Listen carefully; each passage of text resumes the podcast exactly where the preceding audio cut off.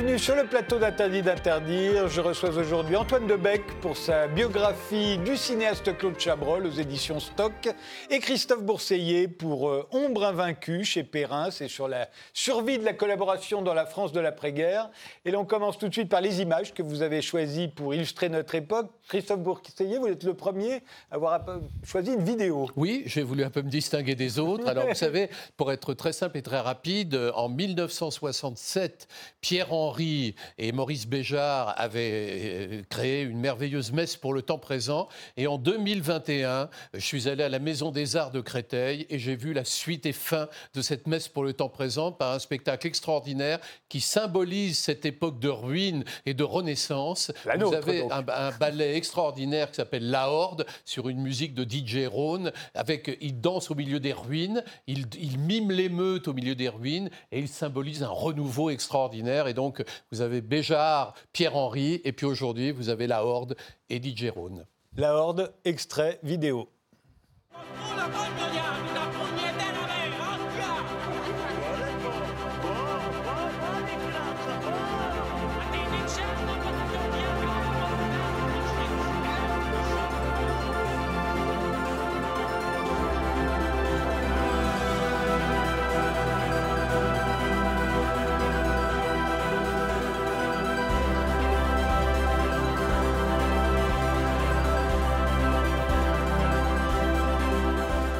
Que ça marque. C'est merveilleux. Ça, restera sans doute euh, comme quelque chose de notre époque. Il y avait, euh, près de 1000 personnes, quand je suis allé le voir il y a quelques jours, qui étaient debout à la fin, mais debout, avant même la fin du, du, ballet, quoi, tellement il y avait un élan extraordinaire, moyenne d'âge 24 ans, et j'ai trouvé qu'il se passait quelque chose de fort. Voilà.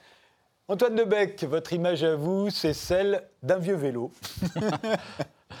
oui, à, ce qu'on appelle un, clou, un, vieux clou sur, euh, voilà, sur une grille de Paris. Alors, euh, moi, ce qui... j'ai choisi cette image parce que j'ai. Je fais du vélo depuis gamin, j'ai toujours été parisien, donc euh, voilà, depuis que j'ai 10 ans, 15 ans, euh, j'allais au lycée en vélo, et puis aujourd'hui, je continue à, à, faire du vélo. Je suis venu ici, au... et c'est pas facile en vélo, au studio du Point du Jour. et voir euh, l'évolution de Paris du point de vue du vélo, c'est intéressant. on, est, on est passé à un Paris euh, qui était euh, une sorte de, monde sans vélo à un Paris qui a été complètement redessiné pour, pour le vélo aujourd'hui. Est-ce que, alors, c'est à la fois une évolution intéressante et qui, moi, m'a toujours plutôt plu. Mais en même temps, ce qui me plaît le plus, c'est de, de, retrouver les points je dirais, un peu de sauvagerie où le vélo reste interdit euh, à Paris. Et donc, euh, c'est pour ça que venir ici, euh, à Boulogne, où on n'est vraiment pas attendu comme ça en vélo, c'est intéressant. Et, c'est vrai que le vélo, pour moi, ça reste dans ma vie d'aujourd'hui, je dirais, une, manière d'en sortir, d'en sortir et de me retrouver souvent tout seul dans l'effort et dans une forme de sauvagerie qui peut être préservée grâce au vélo à Paris.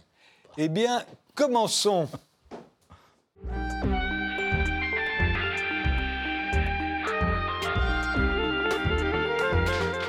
Antoine Debec, vous êtes historien, vous êtes déjà l'auteur d'une grosse biographie de François Truffaut chez Gallimard et d'une de Jean-Luc Godard chez Grasset, avec celle de Claude Chabrol qui paraît à présent chez Stock.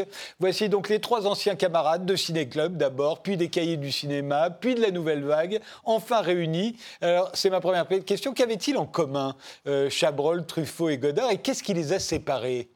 Alors en commun, ils ont une, euh, justement une jeunesse cinéphile, euh, mais au-delà de ça, je pense qu'ils ont chacun un rapport très fort à, un désir de, succès. Hein, et de, de, notoriété, d'arriver grâce au cinéma, et qui est à la fois un rapport commun, parce que vraiment, ils ont, en plus, ils ont chacun accompli euh, mmh. ce, ce, ce, ce, rêve d'être célèbre par le cinéma. Euh, ils ont chacun construit un personnage public euh, à travers le, le cinéma, voilà, qui a été immédiatement célèbre et qui l'est resté durant toute leur vie. Et, et en même temps, ils ont un, ce rapport à la, au succès, à la notoriété, c'est aussi ce qui va les séparer. Je pense que c'est quelque chose qui, vivent très différemment les uns et les autres. Euh, je pense que celui qui le vit le plus douloureusement et difficilement, c'est Truffaut, hein, qui a construit ce personnage de gentil euh, du mhm. cinéma français et qui se réfugie constamment euh, voilà, dans sa propre intimité, qui est beaucoup plus tourmentée, beaucoup plus romanesque aussi hein, que ce qu'il voilà, ce qu'il a donné à voir. Godard, je pense qu'il y a un côté chez lui qui est il est le cinéma, Hein, il est, euh, et son, désir de, notoriété, c'est tout simplement d'être un peu le radar de toutes les époques qui traversent. Euh. Alors, et Chabrol, c'est vraiment un, rapport qui est, qui, qui, est, complètement dédoublé. C'est-à-dire qu'il y a ce personnage public euh, qu'il a construit, voilà, qu'on connaît tous, et qui était une vérité de Chabrol, le bon vivant, le, joyeux drille, le, voilà, celui qui, qui était très sympathique et que les, que les Français d'ailleurs aimaient. Hein. C'est rare qu'un cinéaste, euh, et c'est arrivé à Chabrol, qu'il soit, je dirais, sur les affiches de ses films, par exemple. Mmh. Hein, dans Poulet au vinaigre, c'est Chabrol qui présente son film au public. Il est vraiment ce personnage comme ça que, que les Français aiment. Et en même temps, euh, voilà, derrière ce personnage, euh, il y a euh, deux autres, deux autres, deux autres hommes, deux autres Chabrol. Il y a une sorte, comme il le dit, de vieux, vieux rigoriste de la vie privée, hein, qui vit, vit, une vie privée très, très tranquille, pépère, à l'écart du monde, euh, voilà, en regardant la télé la plupart du temps. Et puis, euh, il y a euh, celui qui est peut-être là où, pour moi, c'est ma thèse, on retrouve le vrai Chabrol, hein, c'est le metteur en scène. Voilà, et je dirais plus que le metteur en scène, c'est peut-être l'intelligence de la mise en scène. C'est peut-être pour moi le cinéaste qui a à la fois le mieux mis en scène certains de ses films, parfois d'ailleurs le moins bien mis en scène certains de ses films, et puis aussi qui parlait le mieux euh, de ce que c'était que la mise en scène et donc qui parlait le mieux des films. Je pense que c'est ça. Alors il y, a un premier Chabrol euh, qui est une sorte de dieu vivant. C'est le jeune cinéaste qui, le premier, sort un film estampillé Nouvelle Vague. Ce film, c'est Le Beau Serge. Euh, un mois plus tard, il en sort un, deuxième, euh, Les Cousins. dans les deux, d'ailleurs, il y a à peu près la même distribution. En tout cas, il y a Gérard Blin et Jean-Claude Brialy. Voilà, à un mois d'écart, ces deux films sortent, sont extrêmement bien accueillis, font un gros succès. Et là, il a une image de Dieu vivant. Il est très jeune. Hein, ah oui, oui, euh, bah, voilà, il n'a pas 30 ans. Euh, et, il est, euh, on l'a un peu oublié parce qu'ensuite, ces films ont été recouverts par d'autres grands succès, Les 400 coups de Truffaut, à bout de souffle, bien sûr, de, Godard. Mais c'est le premier événement public de la nouvelle vague. La sortie, effectivement, conjointe à un mois de distance du, du, Beau Serge et des cousins. Et Chabrol raconte comment, tout d'un coup, pour euh, un taxi parisien qui le prend en charge ou pour euh, son, son, sa boulangère, il est effectivement une sorte de dieu vivant. Il est, euh, les gens ne connaissent pas d'autres cinéastes que Chabrol. il est le plus grand cinéaste hein. du monde. Et pourtant, il n'y a pas la télé, mais voilà, il devient. Alors, dans, le, dans le, Les Cousins, Jean-Claude Brialy, on s'en souvient, est une sorte de dandy un peu aristocratique qui n'hésite pas à se déguiser en officier de la, la, Wehrmacht. Et, et Chabrol ayant euh, raconté qu'il était très copain avec Jean-Marie Le Pen euh, du temps de la corpo de droit, que Le Pen était un type très marrant, qui montrait tout le temps ses fesses aux, flics et aux bourgeois. Euh, certains se sont dit, mais au fond, est-ce que Brialy joue le rôle, ou du moins est-ce que le rôle de Brialy est inspiré par Le Pen? Alors, pas le rôle de Brialy, mais le rôle d'un second couteau des cousins qui, qui, s'appelle Clovis, hein, qui, qui, est typiquement voilà, un personnage ouvertement raciste, euh, extrêmement violent, euh, méprisant, et qui euh, initie des blagues antisémites. c'est vraiment. alors, c'est vrai que Chabrol a été euh, je dirais. Il a d'abord vécu euh, dans ce milieu, hein, c'est-à-dire euh, au sens de tout jeune étudiant à 20 ans, voilà, de, droit. Il est dans, dans ce qu'on appelle la corpo de droit, dont Le Pen est un peu la figure. Ah, c'est la figure. C'est la figure charismatique qui mmh. fait le coup de poing contre les étudiants communistes dans la rue et qui commence, qui, qui fait l'éloge de la France coloniale, bientôt de l'Algérie française.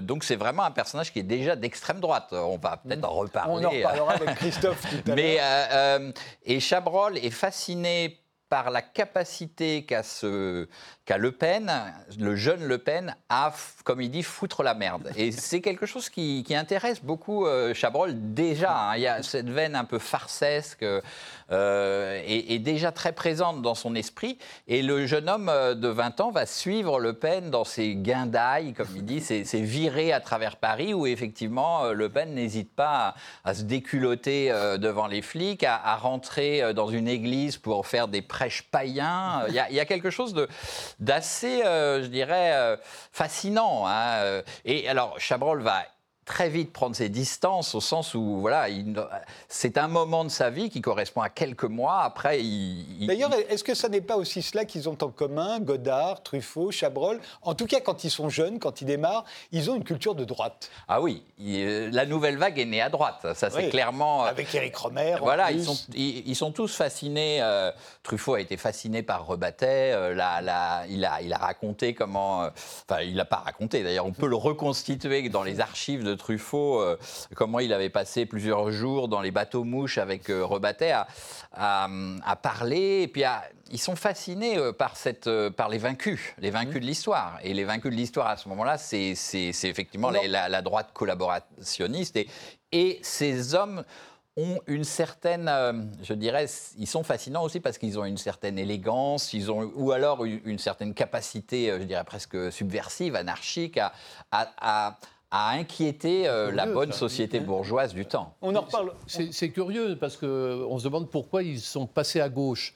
C'est-à-dire que c'est vrai que vu d'au- vu d'aujourd'hui, on a l'impression que tous ces cinéastes de la nouvelle vague incarnaient une sorte de vague progressiste du cinéma de gauche qui succédait à la guerre d'Algérie, donc à la lutte anticoloniale. En fait, pas du tout. En fait, c'était des gens de droite qui ont d'une certaine façon évolué, dans le cas de Jean-Luc Godard, très clairement, vers le communisme, ou qui ont retourné leur veste, ou qui ont cessé de dire qu'ils étaient de droite comme Éric Robert. Mais en fait, il y, a, il y a une dimension effectivement assez trouble dans cette naissance de la nouvelle Oui, vague. oui, oui. trouve. Qui est aussi une dimension, je dirais, de ce qui intéresse tous ces jeunes gens qui en sont en train de devenir des grands critiques au cahier du cinéma, c'est le style. hein. Et donc euh, là-dessus, euh, c'est vrai qu'ils rejoignent une forme, euh, je dirais, de, de, de tendance littéraire des hussards et de la façon dont les hussards ont, ont réussi à imposer euh, une, litté- une littérature de la forme, du style, contre la littérature à thème, à thèse, euh, des, de- qui, qui était dominante à l'époque. Donc il y a aussi, c'est la, montée de la nouvelle vague et, de, et notamment de, de Chabrol, hein, c'est aussi un éloge du style. Alors, juste après ça, un an après, un an après avoir été le dieu vivant du cinéma, il sort euh, à double tour le premier film de Jean-Paul Belmondo. On croit toujours que c'est à bout de souffle. Non, c'est un film de Chabrol, à double tour, euh, dans lequel il est d'ailleurs épouvantable. Belmondo, il a déjà tous les tics qu'il aura plus tard. Mais enfin bref, ça, ça marche pas du tout. Et puis il sort Les Godelureaux, euh, non, Les Bonnes Les Femmes, Bonnes Femmes qui a- qui fait un énorme scandale. ouais. Euh, le film est haï par la critique. Chabrol lui-même, vous le racontez, est le jour de la première par une femme épouvantée par ce qu'elle vient de voir. Et là, ça s'écroule. Si on rajoute L'Ego de Luro, qui va sortir l'année suivante, et là, il est fini, Chabrol. Absolument, Le mec est- a 30 ans, il est fini.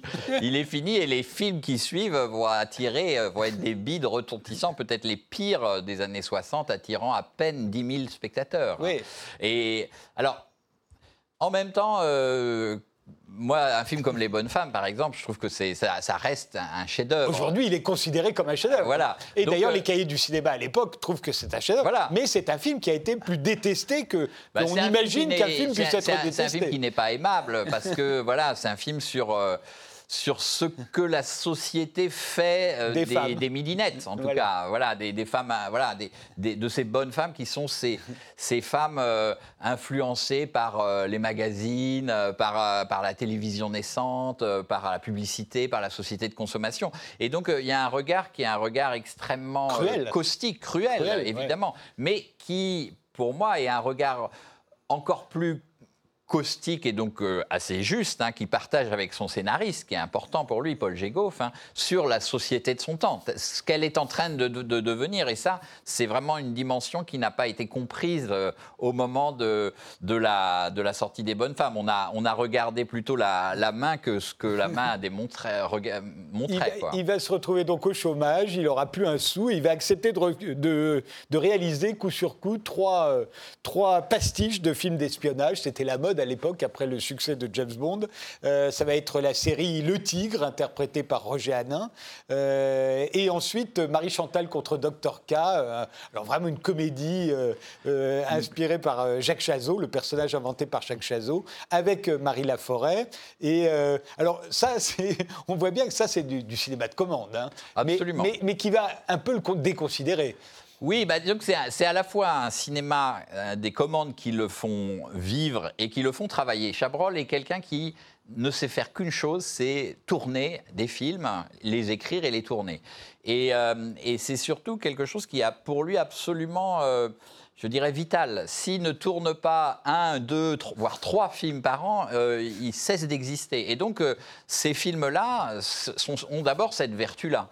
Ensuite, euh, moi, j'ai une certaine tendresse pour, ce- pour ces films-là qui vont e- effectivement en grande partie décrédibiliser euh, le, Chabrol, euh, mais qui va garder ce personnage public et très aimé. On, va constamment continuer à faire appel à Chabrol. hein. Il, ne disparaîtra vraiment jamais du paysage du cinéma français. Et ces films, pour moi, ils ont quand même une vertu, c'est non seulement, et c'est comme des gammes, hein, voilà, Chabrol continue ses exercices de mise en scène et il y a des moments de ces films qui sont absolument époustouflants sur la mise en scène.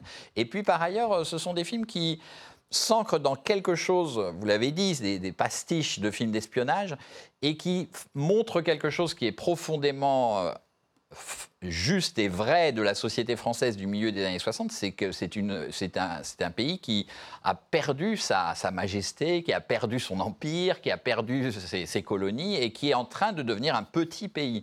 Et ça, Chabrol est- le montre très très bien.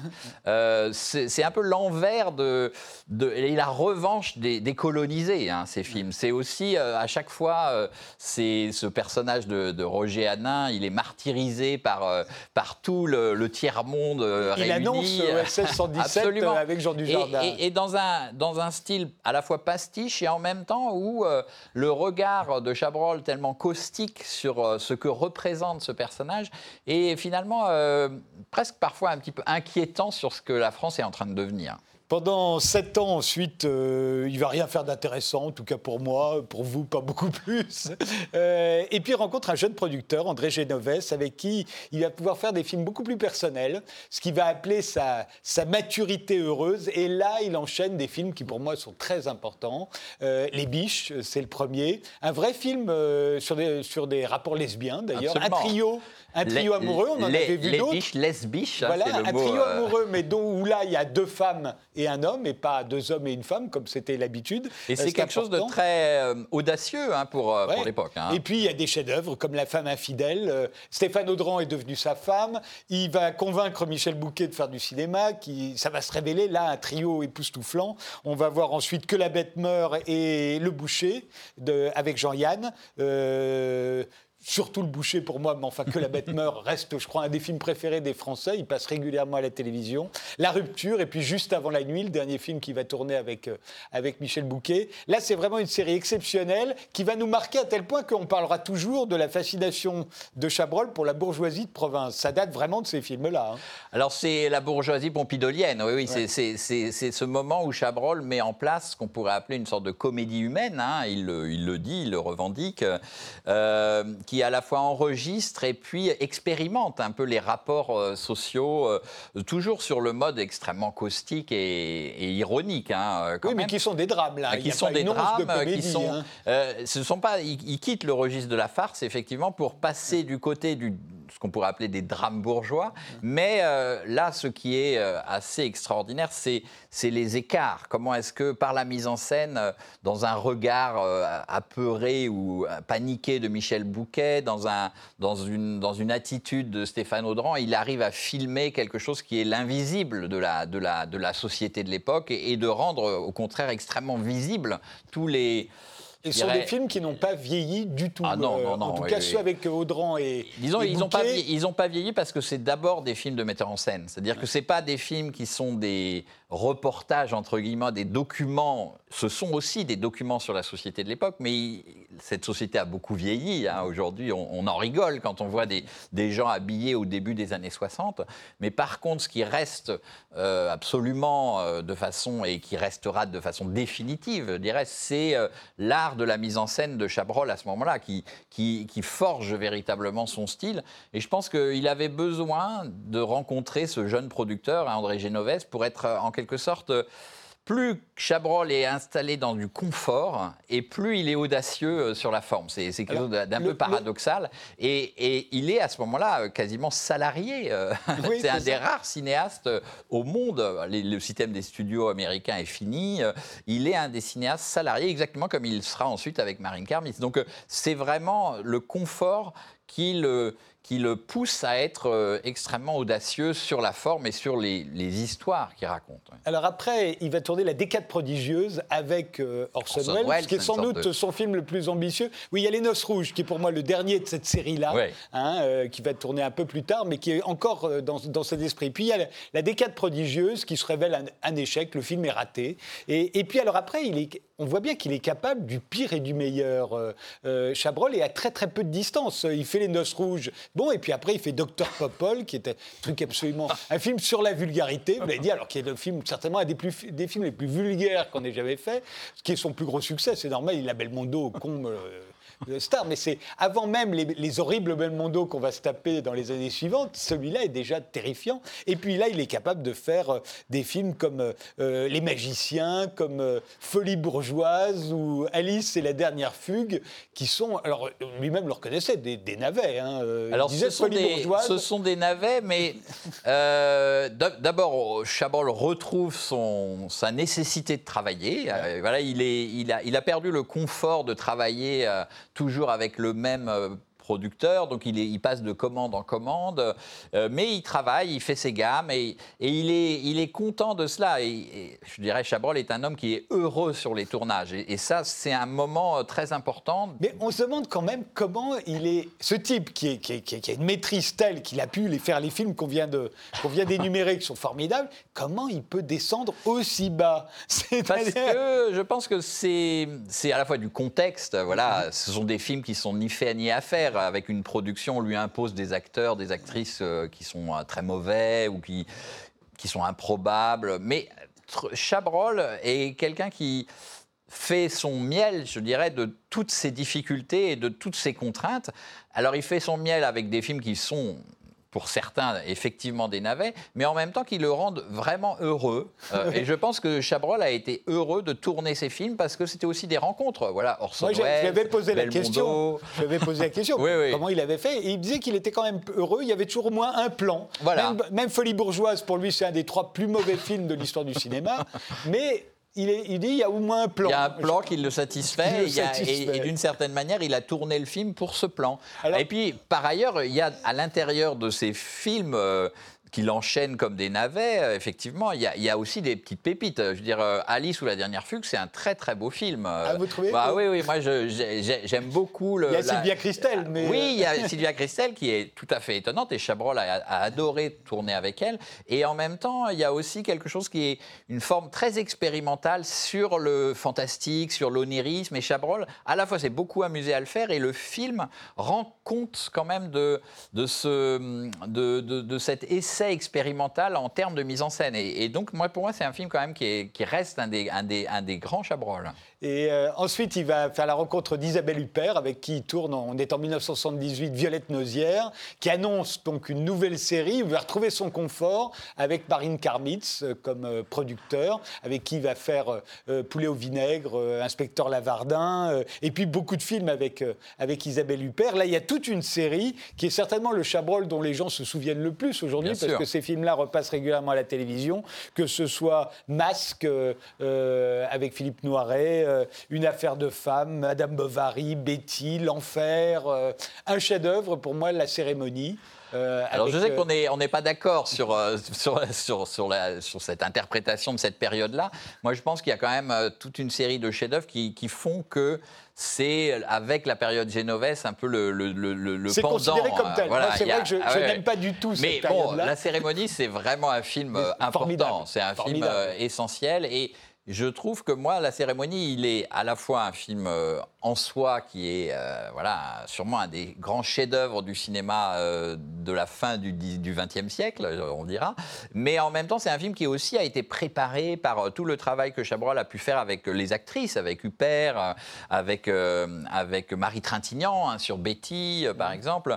Et, y a, ça, ça, ça dessine quelque chose dans le cinéma de Chabrol qui, je moi j'appellerais ça une forme de féminisation du cinéma de Chabrol. Alors bien sûr, il y a eu Stéphane Audran, bien sûr, il y a eu d'ailleurs, vous le faites remarquer dans le livre, porte toujours le même prénom dans les films de Chabrol. Elle s'appelle Hélène. La, période Hélène, et ensuite on passe à la période, je dirais, Huppert, qui est un peu le, centre de cette période, mais qui amène Chabrol à, euh, je dirais, à féminiser son cinéma à plusieurs titres. D'une part, à, à prendre des personnages centraux qui sont désormais quasiment toujours des femmes, euh, interprétées par des grandes actrices, mais aussi à, en faire des personnages qui sont souvent euh, des tueuses, hein, c'est la femme criminelle.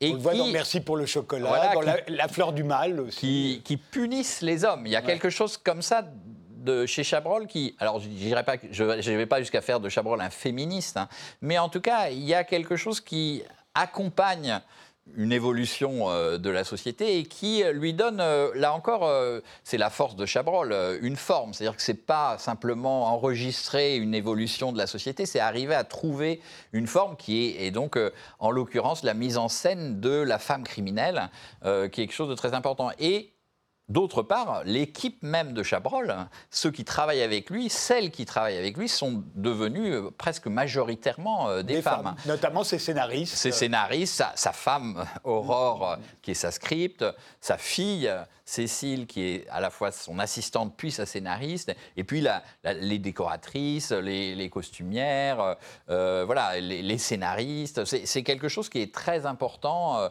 chez Chabrol. Et, et je trouve que ça fait de cette période, euh, ça, la rend plus importante, disons, que le simple fait qu'elle est ponctuée d'un chef-d'œuvre comme la cérémonie. Ça, lui donne aussi, je dirais, son sens et sa, et sa cohérence. Chabrol biographie, c'est signé Antoine Debec et ça vient de sortir chez Stock. On fait une pause, on se retrouve tout de suite avec Christophe Bourseiller.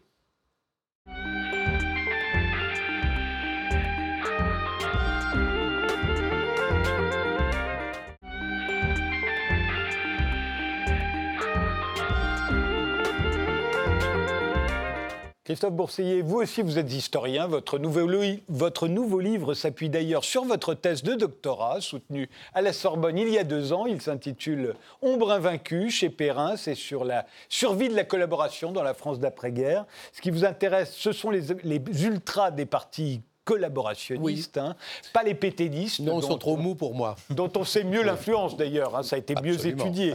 En revanche, vous, ce qui vous intéresse, c'est donc ceux qui n'ont pas eu le pouvoir, mais qui étaient là, à Paris, qui s'agitaient, euh, qui, euh, qui dénonçaient parfois. Qui... Et qu'est-ce qui s'est passé après? Pourquoi vous avez eu euh, envie de vous intéresser à cette période? Vous savez, Frédéric, je m'intéresse au mouvement extrémiste et au mouvement minoritaire, au phénomène de marche depuis très longtemps, puisque j'aurais consacré beaucoup de livres, bien sûr. Et ce qui m'a toujours intéressé, c'était par-delà la, petite histoire des groupuscules, qui est amusante, mais enfin qui reste anecdotique, euh, c'était l'impact de ces mouvements sur euh, le monde en général. Et je me suis aperçu que, alors j'ai étudié l'impact de l'extrême gauche, l'impact culturel de l'extrême gauche, comment l'extrême gauche a joué un rôle très important dans la dissémination, par exemple, euh, du mouvement des femmes en France, de la cause écologiste, entre autres. Et puis je me suis dit, si je me retourne de l'autre côté vers l'extrême droite, finalement, en quoi l'extrême droite a réussi à peser et, qu'est-ce qu'on doit à l'extrême droite aujourd'hui, finalement? Et donc, je suis parti euh, avec cette idée-là à la rencontre des pires ultras de la collaboration de la Seconde Guerre mondiale, euh, à ce moment charnière où euh, ils sont décimés, où ils sont, pour beaucoup d'entre eux, exécutés, ils vont dans les prisons. et, et, à ce moment-là, comment font-ils pour se recycler? Et je me suis aperçu que ces gens-là ont réussi un tour de force pour beaucoup d'entre eux, qui a consisté effectivement à se réinsérer dans la France de l'après-guerre au point de jouer un rôle très important dans plusieurs disséminations qui pour moi sont importantes, euh, comme alors évidemment le populisme. On, les voit vraiment à la naissance entourant Jean-Marie Le Pen dont vous parliez tout à l'heure, mais un peu plus tard en 1972 euh, lors de la création du Front National. Euh, on les voit à travers Poujade, on les voit exister donc dans, la face, dans le façonnement de cette hydre populiste. On les voit dans les réseaux de guerre froide. Et ce qui est passionnant dans les réseaux de guerre froide, c'est qu'on les voit finalement entrer en contact avec la CIA, les États-Unis, et on les voit à ce moment-là nouer une sorte de relation très étrange avec les États-Unis. États-Unis qui, à cette époque-là, sont en train de mettre en place quelque chose qui va leur échapper par la suite, qui est l'Union européenne. Mhm. Et donc, ils vont s'infiltrer dans l'Union européenne lorsqu'elle démarre en 1948. Dans, la construction européenne. Dans la construction européenne de ce qui deviendra par la suite l'Union européenne. Ah, ils vont s'y infiltrer de façon très active et jouer un rôle de, cheville ouvrière qui, qui est loin d'être négligeable. Et donc, j'ai trouvé passionnant de, suivre cet aspect-là. Surtout qu'il y a une dimension qui est formidable, c'est que à la fin de la guerre, ils ont vu que leurs idées étaient mortes. C'est-à-dire qu'ils ont vu Hitler, Mussolini, c'était fini. Il n'y avait plus d'espoir pour eux. Et donc, ils se sont dit quelque chose que se disent aujourd'hui les extrémistes. À défaut de faire triompher notre cause, est-ce qu'on ne pourrait pas extrémiser la société? Et c'est ce qu'ils ont contribué à faire. Et je pense que, vous voyez, aujourd'hui, on est dans une période, où tout le monde dit ça va très mal, euh, on est dans une situation très étrange où droite et gauche, on dit souvent, ont perdu du sens. Mais cette perte de sens des repères, où on ne sait plus, quand on voit par exemple les manifestations anti-vax, euh, qui est anti-vax, qui est anti-pass, alors vous avez euh, l'extrême droite qui est contre le vax, l'extrême gauche qui est contre le pass, en même temps ils sont dans les mêmes cortèges avec des bio par-dessus. Vous voyez, on ne sait plus très bien, et je crois que cette, cet empoisonnement de l'air et à mon avis, on, en voit la trace pendant la Seconde Guerre mondiale, lorsqu'on voit apparaître dans les ultras de la collaboration des collabos de gauche, des résistants de droite, des cagoulards qui sont répartis dans tous les camps, tout ça pour faire avancer leur agenda. Et là, je crois qu'il y a l'extrémisation que nous vivons aujourd'hui. On en trouve la racine, tous ces phénomènes qu'on voit dans cette période passionnante. Alors, vous, avez, euh, vous êtes plus particulièrement intéressé euh, au Parti populaire français, euh, le parti de Jacques Doriot. on, va, on va voir Jacques Doriot, ancien communiste, hein, qui, va, qui, va, être un des ultras de la collaboration. Il va d'ailleurs s'engager dans la Légion des volontaires français. Il va partir se battre sur, sur le front, russe sur le front russe. Il va mourir, euh, sa voiture a été mitraillée par un avion allié. Euh, Absolument. Vous êtes intéressé également au RNP ah de, Marcel, Déa. Alors vous savez, Jacques Doriot faisait près de 2 mètres de haut et Marcel Déa faisait 1 mètre 60. Ah vous savez, ça dit des choses parfois. Hein, on va voir Déa. Voilà, Marcel Déa. Voilà, Marcel Déa. Alors lui, il va échapper à l'épuration. Il va, il va disparaître en Italie. Alors dans des circonstances extrêmement complexes et passionnantes parce qu'on s'est demandé comment il avait fait pour passer entre les mailles du filet. On y revient euh, parce que c'est intéressant justement sur les filiers. Donc lui, c'est un vrai parti fasciste. Lui, c'est un, fasciste, mais qui est fasciste au nom du modernisme. C'est-à-dire qu'il dit, en, quelque sorte, s'il employait des mots d'aujourd'hui, il dirait je suis branché. Le fascisme, c'est branché. Le, monde, la démocratie, c'est le monde ancien. Le monde nouveau, c'est Mussolini, c'est Hitler. Et donc lui, il est que beaucoup ont cru à cette époque-là, d'ailleurs. il n'était pas le seul. Lui, il est allé très loin dans l'erreur. Le troisième euh, groupe auquel vous êtes intéressé, c'est la cagoule. Alors la cagoule a été dissoute avant même euh, la Seconde Guerre mondiale, mais euh, son créateur, c'était Eugène Deloncle. ça, c'est le procès de la cagoule hein, en, 30... en 46, 46, après la guerre. Voilà. la guerre. Euh, mais euh, voilà, celui qui l'a fondé, c'est Eugène Deloncle. et puis, il y a Eugène Schuller, qui est le, patron de L'Oréal, qui lui va en être le financier. Qui va être le financier. il y a beaucoup de, gens. Toute la collaboration, qui sera après la guerre l'homme qui va aider tous les ultras de la collaboration, les, ceux qui sont coupables de crimes de sang, à se réfugier en Argentine, au Brésil en leur donnant des postes chez L'Oréal partout dans le monde, et qui va être en parallèle, ça c'est assez mystérieux euh, évidemment, l'homme qui va lancer François Mitterrand. Hein, voilà, la François, Mitterrand, dont on s'est demandé s'il avait appartenu à la cagoule, bah, a priori on a toujours pensé que non. disons qu'on ne sait pas et qu'il n'y a aucune preuve, donc à partir du moment où il n'y a pas de preuve, on ne va pas se contenter de, euh, de, suppositions parce qu'on tomberait dans le complotisme. Donc on n'en sait strictement rien. Tout ce qu'on peut dire, c'est que Mitterrand a démarré sa carrière très jeune à l'extrême droite, puisqu'il était membre des volontaires volontaires nationaux, euh, qu'ensuite, évidemment, il a été d'abord euh, vichiste, puis ensuite, il, a il est passé du côté de la résistance, et que lors de la libération, il y a quelqu'un qui l'a mis en selle et qui a lancé sa carrière politique, qui était Eugène Schweller. Eugène Schweller, lui, qui par contre, on le sait, avait financé la cagoule, avait été le financier de, de mouvements ultra-collaborationnistes pendant la guerre, dont le mouvement social révolutionnaire d'Eugène Deloncle. Donc lui, il était euh, ultra bouillé là-dedans. Et en plus, tout en finançant Mitterrand, il finançait euh, des, tous les réfugiés, entre guillemets, euh, du nazisme. Donc il y avait évidemment une forme d'ambiguïté. Alors, l'épuration d'abord, parce que c'est quand même un sacré examen de passage, on va dire. Hein, à la fin de la guerre, mm. il y en a toute une partie qui part en Allemagne, il y en a une partie qui se cache, mais enfin, il y a l'épuration, il y a quand même 11 000 euh, morts. Euh, il y a 50 000 euh, personnes qui vont se retrouver en prison ou déchues de leurs droits mmh, mmh. politiques et, civiques.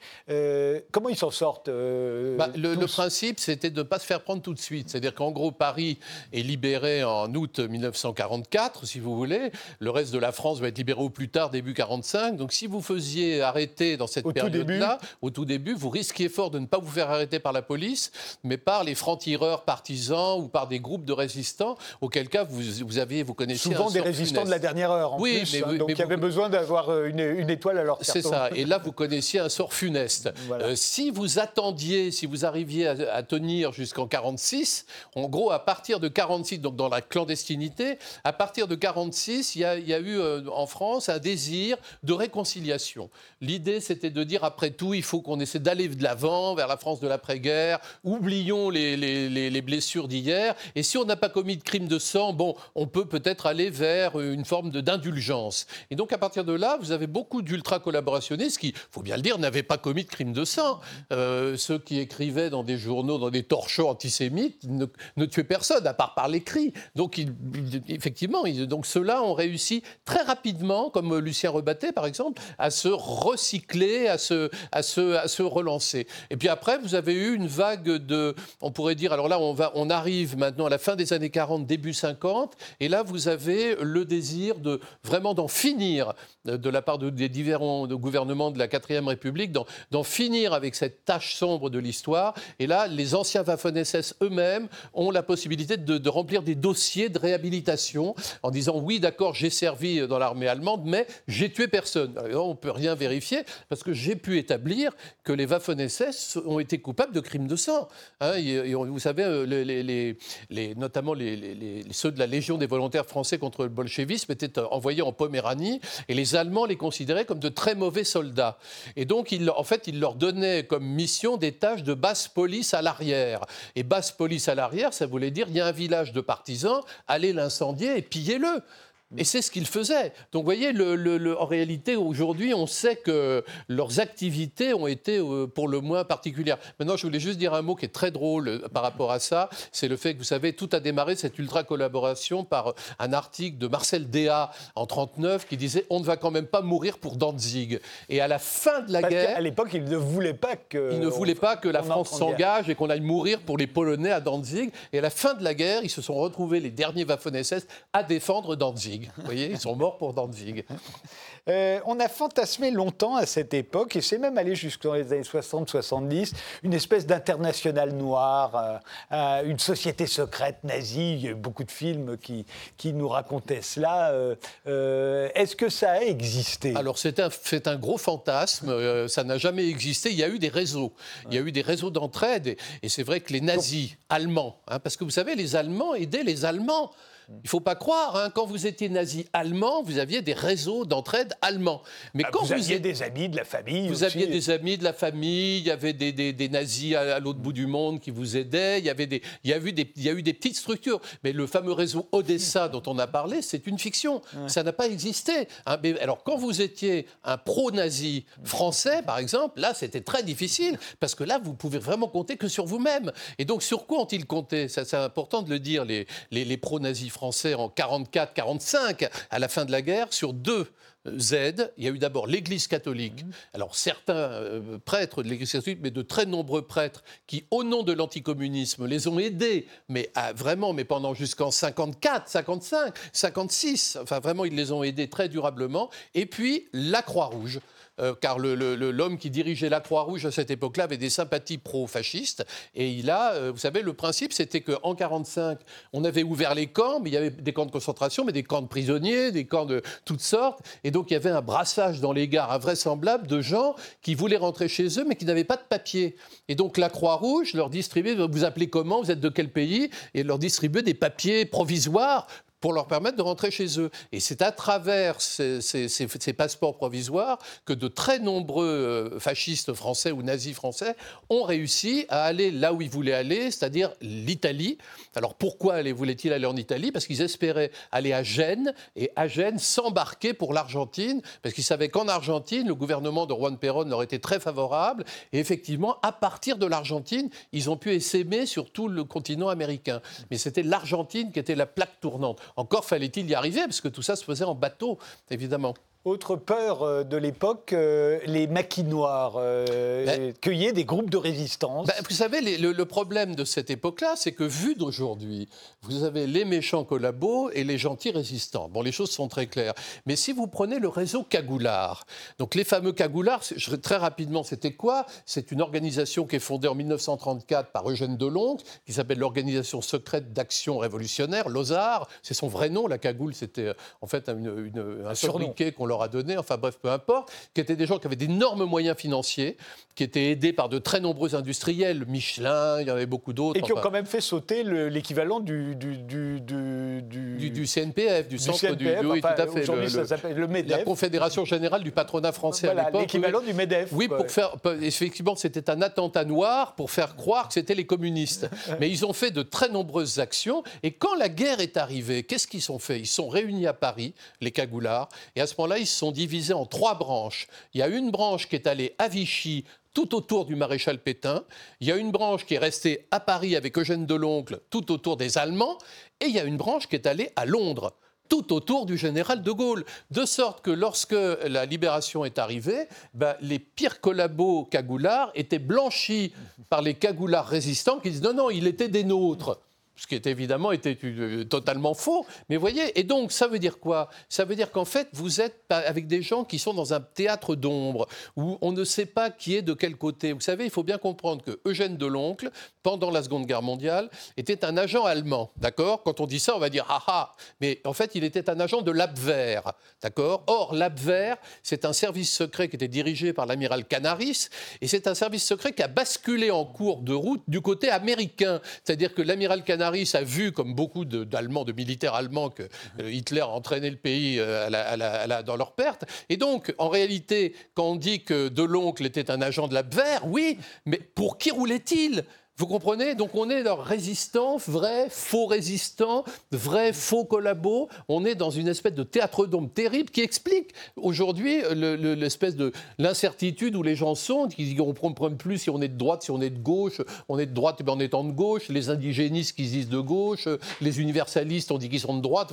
Plus personne ne les, racistes sont de gauche ou le contraire. Enfin, vous voyez, il y a aujourd'hui un mélange comme ça incroyable, et tout ça apparaît euh, dans la- pendant, ces- pendant Alors cette période incertaine. l'importance, vous l'avez dit, c'est le sujet de votre livre, c'est leur influence politique. Alors on le sait, c'est la guerre froide. Donc leur anticommunisme, beaucoup d'entre eux étaient véritablement euh, Ah oui. des, des- des anticommunistes forcenés. Euh, ben, tout à coup, ça devient productif euh, pendant la guerre froide. Bah, oui, c'est comme ça qu'ils se retrouvent. C'est-à-dire qu'en fait, les Américains avaient un certain respect pour euh, certains d'entre eux en disant c'est vrai que vous avez fait du bon travail, du bon travail d'infiltration, du bon travail d'influence. Et là, il y a un monsieur qui est un ancien dirigeant du RNP euh, qui va jouer un rôle considérable après la guerre, qui est un homme du monde nouveau. C'est la génération de la collaboration. Vous savez, on parle toujours de la génération de la résistance, des gens qui avaient entre 20 et 30 ans en 45, mais il y avait une génération de la collaboration, 20 et 30 ans en 45, dont Georges Et Georges Albertini, c'est quelqu'un qui va bâtir, il sait que comme il a été collabo, il n'a aucun espoir de faire une carrière au premier plan,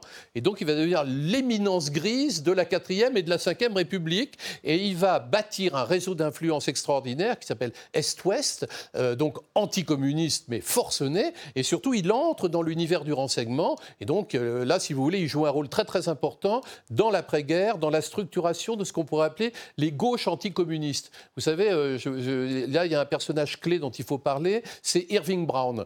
Vous mmh. savez, Irving Brown, c'était quelqu'un qui, qui, est présenté la plupart du temps dans toutes les biographies comme le principal dirigeant à l'époque, parce qu'il est mort aujourd'hui, du syndicat américain AFL-CIO en Europe. Ça, c'est la couverture. Mais en réalité, c'était le principal dirigeant de la CIA en Europe.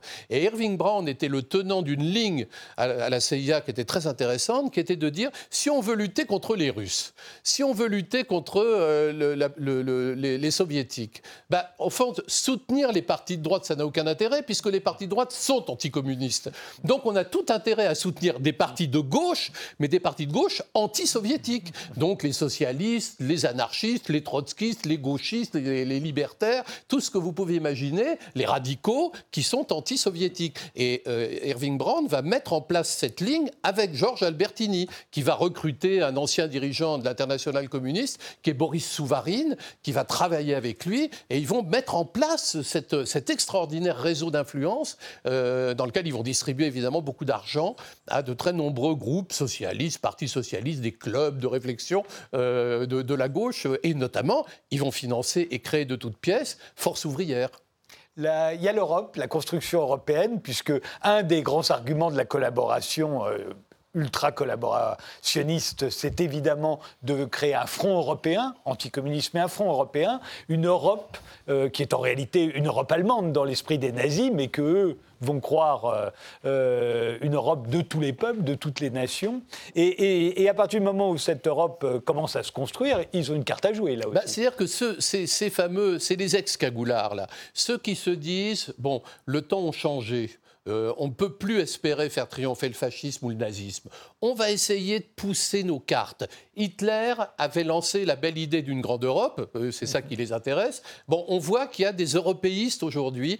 Infiltrons-nous dans cette construction européenne. Alors ça se fait beaucoup avec, l'aval des Américains. Pourquoi? Parce qu'il y a un monsieur qui va créer, alors à la fin des années 40, une structure, j'adore le nom parce qu'elle a un nom très mystérieux, elle s'appelle la Fédération. Vous savez, j'aime bien ce genre de, de, parti, la Fédération. Et alors ce monsieur qui crée la Fédération s'appelle André Voisin.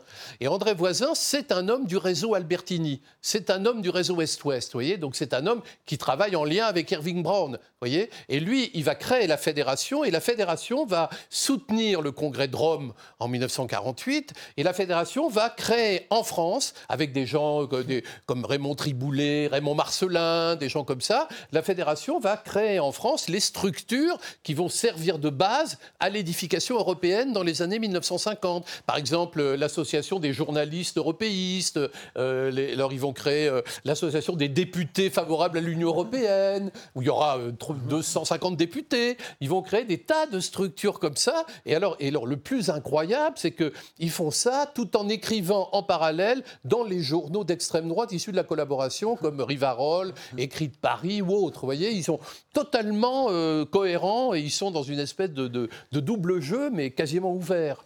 Et alors, les, les, guerres euh, coloniales, euh, à l'époque, euh, que ce soit l'Indochine puis l'Algérie, votre livre s'arrête en 54, au moment de l'amnistie. Mais vous avez une petite idée. Est-ce que, est que ça va Parce que la, guerre d'Indochine, elle est faite essentiellement par des anciens, des anciens soldats allemands bah, et par des anciens collaborateurs. Absolument. d'autant plus, vous avez tout à fait raison, d'autant plus qu'on crée, alors je crois que c'était en 1950 ou quelque chose comme ça, un bataillon qui s'appelle le Bilhomme et qui est un bataillon dans lequel euh, ils, vont, ils vont recruter les soldats dans les prisons de la collaboration. Ils vont chercher les collabos, les anciens Waffen-SS directement, et c'est un bataillon, quoi qu'on fasse et quels que soient les, les actes de bravoure qu'on commet, on ne sera jamais décoré et on ne montera jamais en grade. Donc voilà, ils savent tout de suite, mais par contre, ils sont libres. Donc évidemment, ils acceptent tous de combattre, et puis ils sont poussés par l'anticommunisme. Hein. Et la Légion étrangère, on le sait, il y avait beaucoup d'Allemands. La Légion étrangère, bien sûr. Et, et, ensuite, il y a la guerre d'Algérie, il y a l'OS. Est-ce que, à ce moment-là, est-ce que les, les, gens qui vous intéressent, euh, ces anciens euh, ultra de, la collaboration. Est-ce qu'ils sont très actifs bah, Ils sont actifs dans trois, toujours dans les mêmes directions, c'est-à-dire que vous avez ceux qui poussent à un rapprochement avec les États-Unis, donc ils sont actifs dans les lobbies pro-américains. Ils sont actifs toujours pareil du côté de, la, de, l'Europe, activer des liens avec l'Europe, la réconciliation franco-allemande, qui pour eux est évidemment très très important. Et puis ils sont très actifs dans les réseaux d'extrême droite, euh, avec l'idée d'ouvrir ces réseaux le plus possible. Vous savez, quand Jean-Marie Le Pen crée le Front National en 1972, vous savez, la, création du Front National, c'est Ordre Nouveau. C'est un peu compliqué parce que c'est un mouvement d'extrême droite euh, nationaliste qui s'appelle Ordre Nouveau, qui, qui va chercher Le Pen. Voilà, il se dit qu'il faudrait peut-être créer une structure un peu plus large pour faire diffuser ses idées. Et donc, ils vont créer un truc qui s'appelle le Front National. Ils vont demander à trois personnes différentes s'ils veulent en prendre la direction. Les trois disent non. Et donc, ils vont chercher le quatrième. C'est Le Pen qui dit oui. Et donc, Le Pen s'entoure d'amis à lui. Et il va chercher dans les amis à lui, dont le trésorier du Front National, quatre anciens Waffen-SS. Vous voyez, c'est assez intéressant de voir la, survie politique de ces Waffen-SS qui viennent tous du, du PPF de Jacques Doriot et qui sont très cohérents parce que Jacques Doriot disait en 1940 euh, qu'en réalité, il, voulait un national-socialisme à la française et que ce national-socialisme, c'était du populisme. Donc vous voyez, en 1972... avant cela, euh, si il y a eu le mouvement poujédiste euh, ah oui, bien sûr. qui a plus de 50 députés en 1956, dont le jeune Jean-Marie Le Pen.